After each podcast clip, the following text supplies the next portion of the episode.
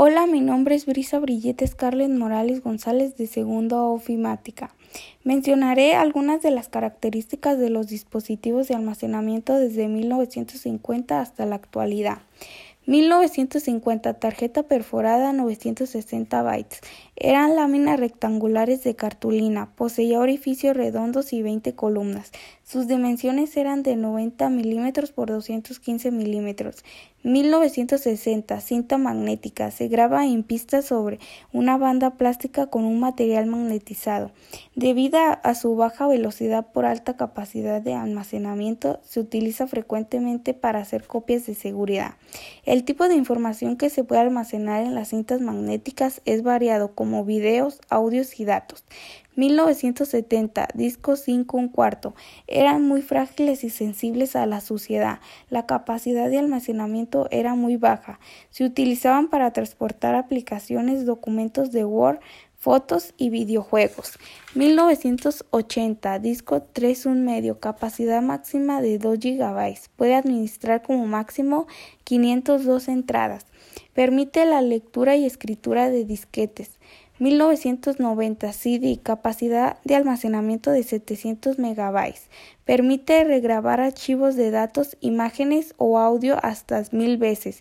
120 u 80 milímetros de diámetro del disco.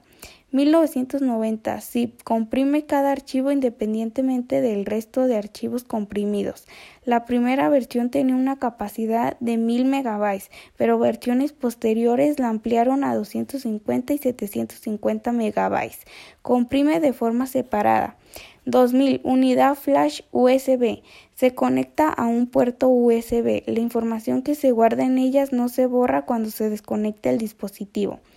Son sencillas de manejar y de transportar. Pueden ser conectadas a las computadoras o a otros dispositivos. 2000. Disco duro portátil.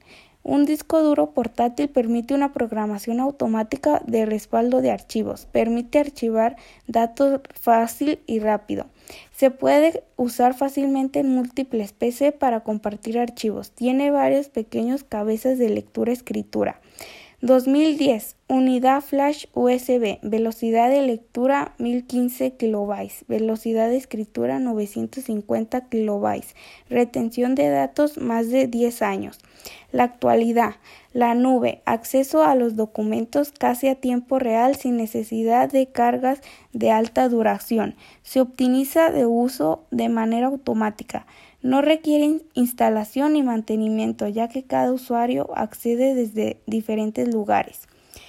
Podemos concluir que la tecnología ha avanzado muchísimo. La tecnología es cambiante y sabemos que siempre existirán avances más notables en estos dispositivos. Sin embargo, esto está lejos de ser suficiente. En esencia, la evolución de los dispositivos de almacenamiento y la mejora constante cada día.